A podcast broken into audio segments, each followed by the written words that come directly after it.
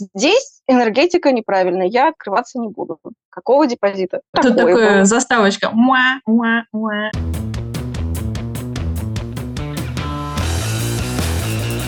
Всем добрый день! С вами снова Fashion Прокачка, и это пятый сезон, в котором мы говорим о специальностях, о профессиях, о людях, на которых держится индустрия моды. Сегодня у меня в гостях Александра Котова, специалист по торговой недвижимости. Так что будем говорить обо всем, что связано с офлайном, с торговыми центрами, стрит-ритейлом и узнаем, чем отличается брокер от специалиста по торговой недвижимости, наверное. Саша, привет. Привет, Оля, спасибо, что пригласила. Да, очень рада, на самом деле, с тобой побеседовать, наконец, основательно и также иметь возможность рассказать о том, чем занимается все-таки специалист такой, как ты, и как он помогает фэшн-брендам. Расскажи, пожалуйста, о своей работе, начиная с бэкграунда. Мало людей встречается, которые учились, э, работают э, тем, а на кого учились. Да. Просто начиная с образования, где-то работала в найме, что делала, чем занимаешься сейчас. А, ну да, я действительно супер редкий человек, который работает прямо точно по специальности, потому что я закончила инженерно-экономический факультет э,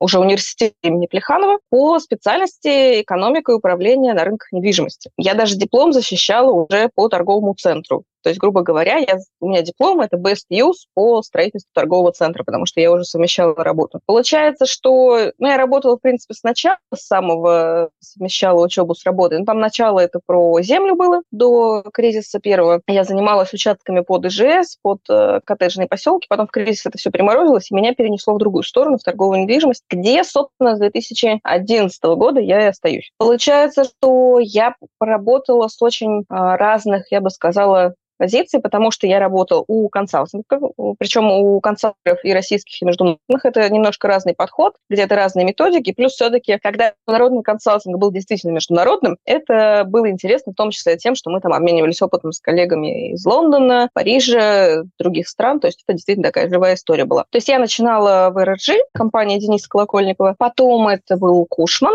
И после Кушмана я уже перехожу на сторону зла целиком это к девелоперу. Вот. А здесь мне удалось тоже с очень разнообразными объектами, то есть мне повезло не забронзоветь, э, управляя каким-нибудь супер классным проектом, но и не впасть окончательно в депрессию, занимаясь объектом где-нибудь э, в городе Нерингри. Надеюсь, нас там сейчас не слушают не обидятся.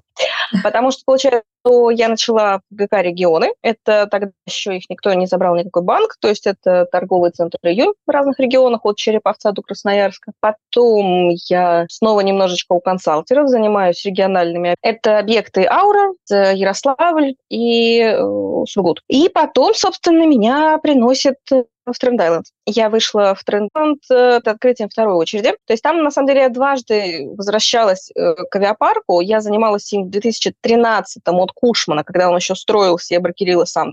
И в 2017 я вот э, вернулась в 2018 прости, вначале а, заниматься под, подготовкой к открытию второй очереди тренда. То есть первый открылась, посмотрели, что она работает хорошо, и решили повторить. Слушай, ставлю немножечко. Мне кажется, ты так рассказываешь, ну, такая обширная практика. Должно сложиться впечатление, что тебе, наверное, лет сто, как минимум, что ты поработала и там, и там, и там. И в этом сезоне я беседую с специалистами индустрии моды, и мне кажется, ну, меня впечатляло, там, люди часто ездят на выставки, например, да, если они связаны с их э, э, профессией. А, мне кажется, ты получаешься у нас специалист, который путешествовал больше всего, больше всех по работе и путешествует, наверное, тоже до сих пор. Ну, как бы, наверное, не, не назвать путешествиями, да, а находится в командировках очень много. Правда это? Очень, да, потому что у меня, э, ну, сначала, когда региональные проекты были, я ехала от компании, потом, когда уже клиенты были, там есть клиенты региональные, есть клиенты, которые развиваются по России, поэтому командировки, да, вот как я перешла,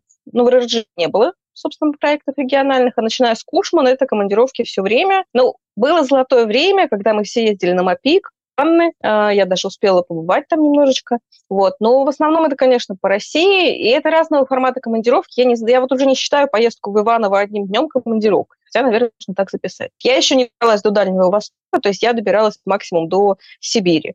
Но вот мы сейчас общаемся как раз до Востока, может, я и туда даю. Так, ну продолжим. Значит, Тренд Айленд, дальше? А дальше я поработала год с небольшим компанией профайл. Это, на самом деле, еще один угол зрения, потому что ритейл-профайл занимается общими зонами, киоски, вендинги, то есть вся вот эта вот часть небольшая, но которая на самом деле приносит очень хорошую долю дохода. А с октября 2023 уже прошедшего года я ушла работать на себя, я занимаюсь собственной практикой, есть консультирую арендаторов, арендодатели в меньшей степени. Сейчас основной упор у меня на работу с арендаторами. Угу. Так, понятно. Сырин, ну вот это уже ближе к нам. Давай разберемся. Вот есть такое название, как брокер, да, специальности. Это правильно? э, называть тебя брокером? Вообще, что это за люди такие? Или лучше специалист по торговой недвижимости, нам хотя бы там все три слова понятны? Слушай, я на самом деле, э, ну как, у меня было, у меня есть трудовой книжки брокер.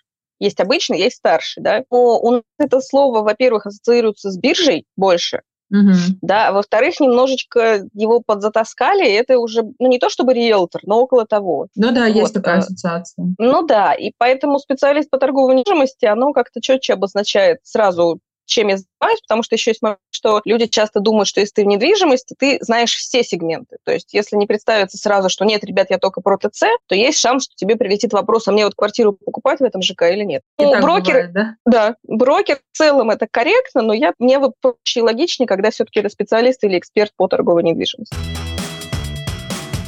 какими же запросами к тебе приходят, ну, мы говорим здесь про фэшн-сегмент, да, приходят uh-huh. фэшн-бренды, какие задачи, собственно, ты решаешь? Есть несколько типов, я бы сказала. Первый, у нас есть X магазинов, мы хотим X2, предположим. То есть это компании, у которых уже какое количество магазинов есть, они хотят расширяться, они уже работают в ритейле, работали с торговыми центрами, соприкасались и хотят понять, как двигаться дальше. Есть вариант, что у бренда есть предположим, один шоурум, да, вот буквально у меня была встреча в понедельник, бренд работает на хлебозаводе, больше нигде не представлен, смотрит на рынок торг-центров с совершенно круглыми глазами, с кем-то пообщался, упал в обморок цены, и сейчас вот ему нужна такая навигация. И вариант э, три, это бренд еще не представлен в офлайне, и мы тогда рассмотрим все варианты развития, и универмаги, и ТЦ, и, ну, то есть мы, я в целом всегда смотрю, мы разрабатываем стратегию, ТЦ, ТС-стрит, универмаг, очень разные аргументы за все это. Получается, любой я офлайн, да. Да, любой офлайн, то есть я работаю работаю таким проводником, куда правильно выйти, открыться, и при этом я помогаю согласовать с другой стороной оптимальные условия. При этом я понимаю, в какой момент дошли до точки предела в процессе согласования коммерческих условий. То есть я могу в какой-то момент сказать, ребят, вот мы дошли до, там, предположим, исходное предложение миллион, мы дошли до 700, и дальше не пойдут, потому что понимаю, когда пойдут, когда не пойдут. Есть два варианта.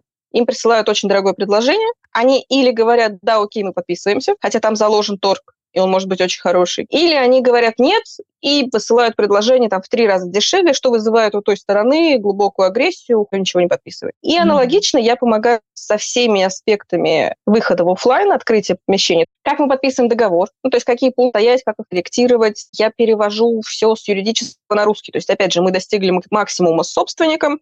Это пока что в текущем климате не будет полностью в пользу арендатора, к сожалению. То есть пока арендодатель все еще действует с позиции силы задача максимально сбалансировать этот уровень. И когда мы до этого дошли, сажусь с арендатором, и мы проходим прям вот, вот мы дошли до формулировки здесь. Значит, риск такой-то в случае вот энных событий с вами могут поступить так, так, так. Но мы отстояли, ну, то есть все это вот прямо садимся, все риски решаем, проходим, и уже собственник принимает решение, готов он идти или нет. Мне кажется, вот, такая, начинаем... такая полезная у тебя профессия, она позволяет сэкономить на собственных ошибках, потому что я вот как бы честно говоря, вообще не представляю, как э, бренд без опыта может вообще, в принципе, сам пойти и найти себе какое-то место в торговом центре, в да где угодно, да. Просто, во-первых, вот мне понравилось твое выражение перевести с юридического на русский, это действительно, да, там еще не то, чтобы просто с юридического, так еще там с, с языка торговой недвижимости,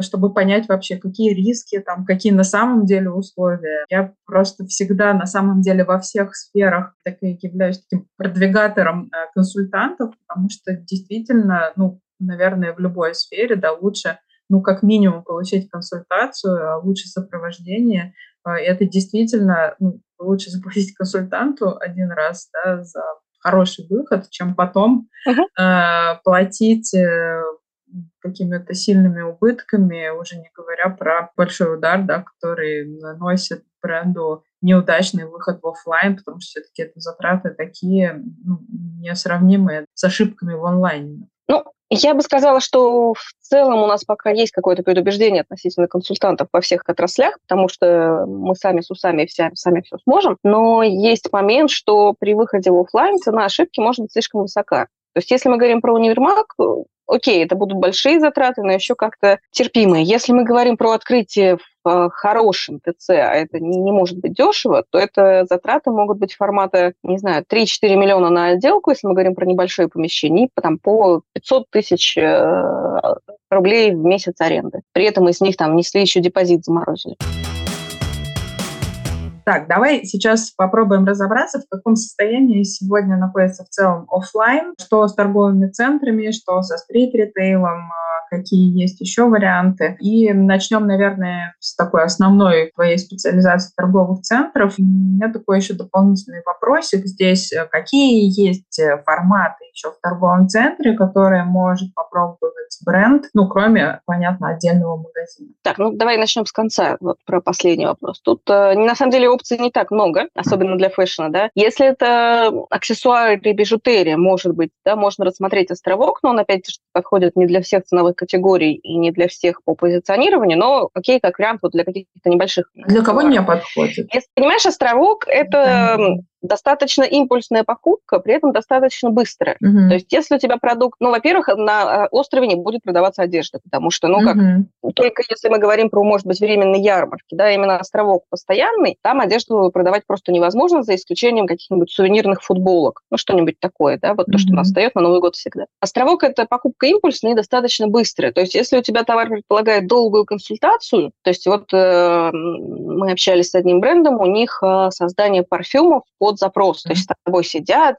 ты нюхаешь ноты, это очень долго, и понятно, что это невозможно сделать вот стоя, где проходят мимо люди. А островок хорош как раз для таких очень хватабельных и достаточно доступных вещей. То есть там в основном носки. работают больше носки, да, все для телефонов, Бижутерия, но бижутерия доступная, хватабельная, то есть недорогие истории. Исключение, пожалуй, есть, что ювелирка там работает, но в основном работает ювелирка, опять-таки, доступная, то есть условно 585. Московский ювелирный, может быть, может где-то встать островом ради промо, но не на постоянной основе. Mm-hmm. Да? Ну и плюс категории всевозможные сервисные, вот они тоже на островках работают. Ну, Слушай, а вот кофе, что... всегда вижу на островках. Они, ну, судя по тому, что они там продолжают стоять годами, наверное, рабочие они, как правило, приторговываются в конкретном месте, и в этом конкретном месте живут на своей сезонной горке. У них, как правило, идет, что мы торгуем летом очками и зонтиками, угу. а зимой шапками. Это, опять-таки, история про то, что ты вышла из дома, забыла очки, пришла их купила. То есть больше вот про это. Вот. Есть иногда островки с сумками, но, опять же, тут важно понимать, что сумку за 100 с островка вряд ли купят. Угу. Скорее, это более бюджетное решение. Хорошо, спасибо, что мы это обсудили. А, есть универмаги. Собственно, да. есть еще из форматов, если не говорить про ага. отдельное помещение. Это есть универмаги, то есть это могут быть большие ребята типа Тренда или Телеграфа, или это есть, э, появляются разовые проекты, где объединяются там 3-5, максимум 10 дизайнеров, и вот какие-то такие истории тоже можно попробовать. Собственно, на этом все. Другое дело, что у тебя договор аренды еще может быть краткосрочный, то есть э, ты можешь попробовать там, на 11 месяцев встать. Другое дело, что есть подвох, что через 11 месяцев, может быть, арендатор захочет остаться, а арендодатель уже кого-то нашел поинтереснее. Да, конечно. Ну, окей, тогда давай перейдем к основному формату, что вообще в торговых центрах происходит, да, все уже занято, еще не все занято, что там в крупнейших, лучших ТЦ, что в региональных. Какой-нибудь ми- мини-обзор такой. Так, ну, во-первых, я тут всегда люблю говорить, что нет средней температуры в больнице, да, и нет единого состояния всей uh-huh. отрасли торговых центров. Uh-huh. Есть какие-то общие тренды. Общий тренд – это, к примеру, что у нас сейчас там растет разнообразие концепций внутри, да, растет количество развлечений и так далее. А чувствуют себя по-разному. То есть понятно, что 22-23 были сложные, но они были сложные по-разному, и условный авиапарк и торговый центр там с пятерочкой э, и вторым этажом чувствуют себя немножечко по-разному сейчас в плане денег, в плане дохода. Я бы сказала так, что в качественных объектах, хорошо управляемых, сейчас вакансий практически нет. Но то, что вакансии нет сейчас по дверям, когда мы проходимся, не значит, что команда не ищет какие-то замены. Просто mm-hmm. мы снаружи вот просто гуляя по галерее этого никогда не увидим. Ну, к примеру, там какой-то арендатор не очень хорошо торгует, или у него истекает договор, а им недовольны. Или он сам пришел заранее и сказал, ребята, я заканчиваюсь там осенью, а, не могу дальше работать или закрывать бизнес, не суть важно. То есть работа по ротации, она идет всегда. Mm-hmm. Другое дело, что да, если вы хотите сейчас попасть в авиапарк или европейский, вам придется ждать. Но общаться с ними, презентовать и выходить, если такой запрос есть, все равно нужно. Поэтому есть объекты, где есть вакансии в какой-то доле, да, то есть э, предположим, новенькие или которые проходят какой-то проект э, реконцепции. Но в целом сейчас э, можно сказать, что ТЦ в том состоянии, где видно, кто как управлял. То есть вот наконец-то становится понятно, и плюс есть еще момент, что сейчас арендаторы имеют большее поле выбора, да, даже небольшие, и они не заходят в объекты откровенно плохие, под шантажом или еще под чем-нибудь. Плюс очень мало сетей развивается супер агрессивно и берет все подряд. Поэтому объекты, которые были построены не там и не так, или плохо управляются, или там команда, которая распугала всех э, применением штрафов налево и направо. По ним это видно, там высокий уровень вакансий, это растет. Ну, то есть есть в Москве как э, крайний пример того, что объект построен не совсем там или не совсем вовремя, это Гудзон в районе метро Нагатинская. Там можно снимать в целом ужасти, потому что ты идешь, там работает он, вот я не вспомню, 1150 в нем точно есть общей площади, угу. и там из работающих магазинов Хофф на минус первом, Окей, кинотеатр, ну, еще штуки 4 наберется. То есть ты идешь совершенно по пустым галереям. Ну, его пытаются все продать, или сейчас я знаю, что команда сама думает, может быть, сделать там жилье своими силами, но, в общем, это прямо торговый центр, который пойдет под снос, вроде бы. В целом, заголовки о том, что онлайн убил офлайн, они немножко по-прежнему, ну как, Понятно, что идет битва за потребителей и так далее, но... Понятно, менее, кто их пишет, эти заголовки, Саша. Ну, да, да. И понятно, нет, понятно, что офлайн меняется, понятно, что нельзя сейчас сесть где угодно и зарабатывать прекрасно, потому что люди уже не такие голодные, как условно в 2008 Если говорить Мне кажется, про вот регионы... эту фразу надо еще раз повторить. Нельзя сесть где угодно и э, думать, не, что оно не, все само заработает. То же самое мы обычно с ребятами из э, универмагов это, обсуждаем. Нельзя просто зайти это в универмаг и ждать, что у тебя все заработает. Это в целом огромная ошибка, которая почему-то очень часто встречается даже у людей, которые, предположим, из бизнеса перешли в другой бизнес, да, и начали открывать свой бренд там, в 40 плюс. То есть даже жизненный опыт не уберегает от логики, что к ним пришел хороший торговый центр, да, дорогой, предложил аренду, и у них логика следующая. Мы сейчас зайдем, у нас денег хватит на депозит, ремонт и два месяца аренды. А дальше мы же будем зарабатывать, и мы из товарооборота будем спокойно платить. Так, но я сейчас ухожу в тему, что нужно бренду, чтобы выйти в ТЦ, поэтому я, наверное, этот пример сверну. Ладно, давай. Вот. Да, а пока останемся на состоянии торговых цен. А, да. Если говорить про региональные, то здесь опять-таки картинка разная. То есть какой мы смотрим город, почему. То есть в целом есть региональные объекты, которые очень классно работают. Чаще всего это или крупнейший торговый центр в городе, или единственный. Потом есть специфика города. То есть, э, условно, в Ярославле у нас будет больше доля туристов. В Сургуте он супер замкнутый. Там очень много людей, которые работают на вахте. Соответственно, там есть следующее, что, во-первых, им некуда ходить, во-вторых, зимой заметают все дороги, им некуда ехать даже в соседнюю Тюмень. Поэтому два ТЦ это такие два островка жизни. Это у нас в Москве куча опций, дороги расчистили, а там нет. В целом, конечно, но если мы... Очень зависит от насыщенности. Если мы с тобой посмотрим на Самару, город перенасыщен торговыми центрами изначально, ну, там по определенным причинам развития своего, поэтому там идет более жесткая битва за потребителя. Mm-hmm. Поэтому здесь все очень сильно по-разному. Тут надо смотреть на каждую ситуацию, город и ТЦ индивидуально. Да, как интересно. Мне кажется, региональные различия, они вообще одни из самых интересных вообще во всех аспектах. Э, и в продаже продажах, в маркетинге, и даже в дизайне. Какой дизайн, э, какие стили одежды заходят, заходят в разных регионах, это прям отдельная очень прекрасная тема. Есть а, даже больше. Есть история о том, что регионы едят по-разному. То есть, вот, э, к примеру, в одном из регионов не пошел всеми любимый бренд курицы на фудкорте mm-hmm. жареной, потому что вот они не любят курицу. Они любят бургеры. И вот до сих пор, насколько я знаю, исторически э, все бургерные концепции будут успешнее, чем жареная курица. Так, ну что у нас э, дальше? Да, по, по, по ТЦ более-менее понятно. Немножечко, может быть, стрит э, затронем. На самом деле интересно, что, ну, как бы в Москве более-менее мы видим, да, как бы, что происходит, но это такой поверхностный то, что я вижу, я иногда там удивляюсь, о, класс, ничего себе, тут заняли, тут что-то заняли. Но Честно говоря, такие основные стрит-локации в Москве все-таки они, наверное, не шопинговые, да, а такие больше туристические. Что вот интересно в регионах, потому что тоже где-то видела, там, в Нижнем Новгороде, еще где-то вот эти основные улицы пешеходные, но тоже там не сильно весело как-то все выглядело. Ну, а, рынок стрита он еще более хаотичен, хотя, казалось бы, чем торговые центры. Потому что в торговом центре у тебя все-таки строит один собственник систему, mm-hmm. и ты, по крайней мере, можешь понимать, что в рамках условного там авиапарка, предположим, у тебя один управляющий, одна логика. А в рамках одной улицы у тебя может быть десяток собственников. И у них совершенно разная логика. Поэтому у нас пока что нет, я не знаю даже пока что или в принципе, нет культуры создания кластеров. Угу. У нас есть пример э, Патрики, но они складывались долго, отчасти стихийно, отчасти за счет нескольких э, супер э, вовлеченных людей, энтузиастов, которые хотели это сделать. Дальше все более-менее стихийно. То есть сейчас формируется история в районе Петровки, в районе Чистопрудного и дальше уходит на Покровку. Это если мы говорим про такие кластерные истории, где собираются фэшн-бренды. В целом для фэшна э, street нужно рассматривать на мой взгляд, все-таки аккуратнее, потому что у тебя в ТЦ, во-первых, есть крыша. Мы живем в климате, где 9 месяцев в году тебе на улице не очень хочется находиться, или хочется находиться, но немножко. Поэтому гуляющий трафик далеко не всегда конвертируется в заходящий. А в ТЦ у тебя, во-первых, есть крыша, есть понимание трафика, и есть понимание, что люди больше все равно открыты к покупкам, они уже в торговом центре. Дальше ты должен с ними работать.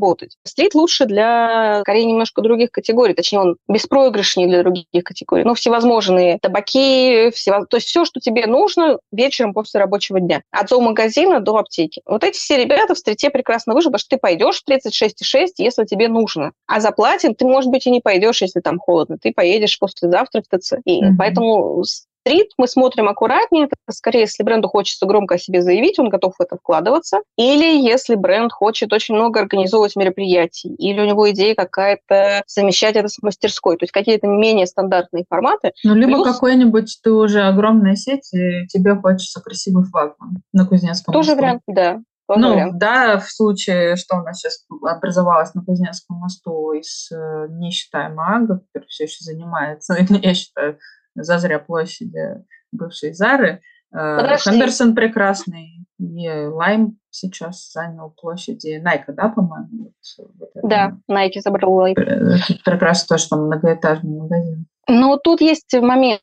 Ставка стрита формируется тем, что у собственника, как правило, не один объект. Как правило, у него там очень много исторических собственников, которые забрали это в 90-х, нулевых. И у них очень долгое время платили международные бренды или наши бренды перегретую аренду. Mm-hmm. И я рассматривала Nike для одного проекта. Мне когда аренду прислали, я, же понимаю, как бы какой примерно процент торга заложен. Я понимаю, что там нельзя выжить, если ты вот именно это первый, второй, третий проект. То есть здесь важно, что э, стрит вот такой классный, красивый, флагманский по, стрит, по цене, которая там будет, даже после торгов, даже максимально приближенная к реальности, да, это скорее формат именно флагмана, когда у тебя уже есть сколько-то магазинов, да, и то есть да, у тебя да. баланс выдерживается. Угу. Или, предположим, ты получил суперфинансирование, или ты пришел из региона покорять Москву, ты угу. в регионах супер успешный, у тебя там деньги, которые будут кормить Москву. Но, понимаешь, выходить из онлайна и открываться на Патриках, Угу. Ну, опять же, рискованно, на мой взгляд. Но это с каждым брендом мы обсуждаем отдельно. Я еще в стрит отношу отдельно как класс креативные кластеры всевозможные. Хлебозавод, флакон, суперметалл. Mm-hmm. Ну, это такие нишевые что истории. Немножко. Они для части брендов тоже могут быть интересны. Поэтому я вот их еще обязательно всегда включаю в анализ. Так, отлично. Мне кажется, мы подобрались к важному вопросу о том, что, собственно, должно быть у бренда, прежде чем выходить в розницу. Здесь понятно, что у нас... Давай рассмотрим, наверное, здесь один кейс, э, когда у бренда не было никакого опыта в офлайне. Я бы сначала начала с того, что нужен какой-то план. Ну, то есть очень Это часто бренды, план.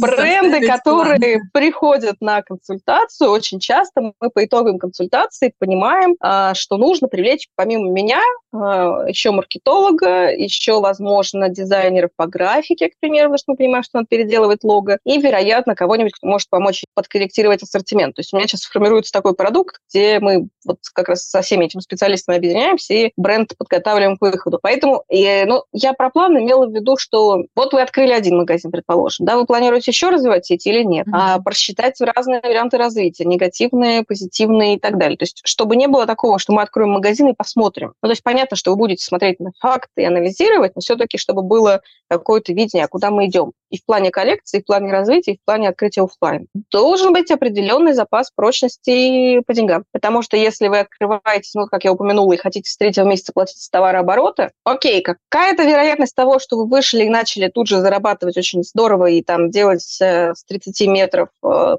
10 миллионов, она есть, но она сейчас стремится к нулю, если вы не торгуете героином и оружием. А это по-прежнему запрещено Уголовным кодексом.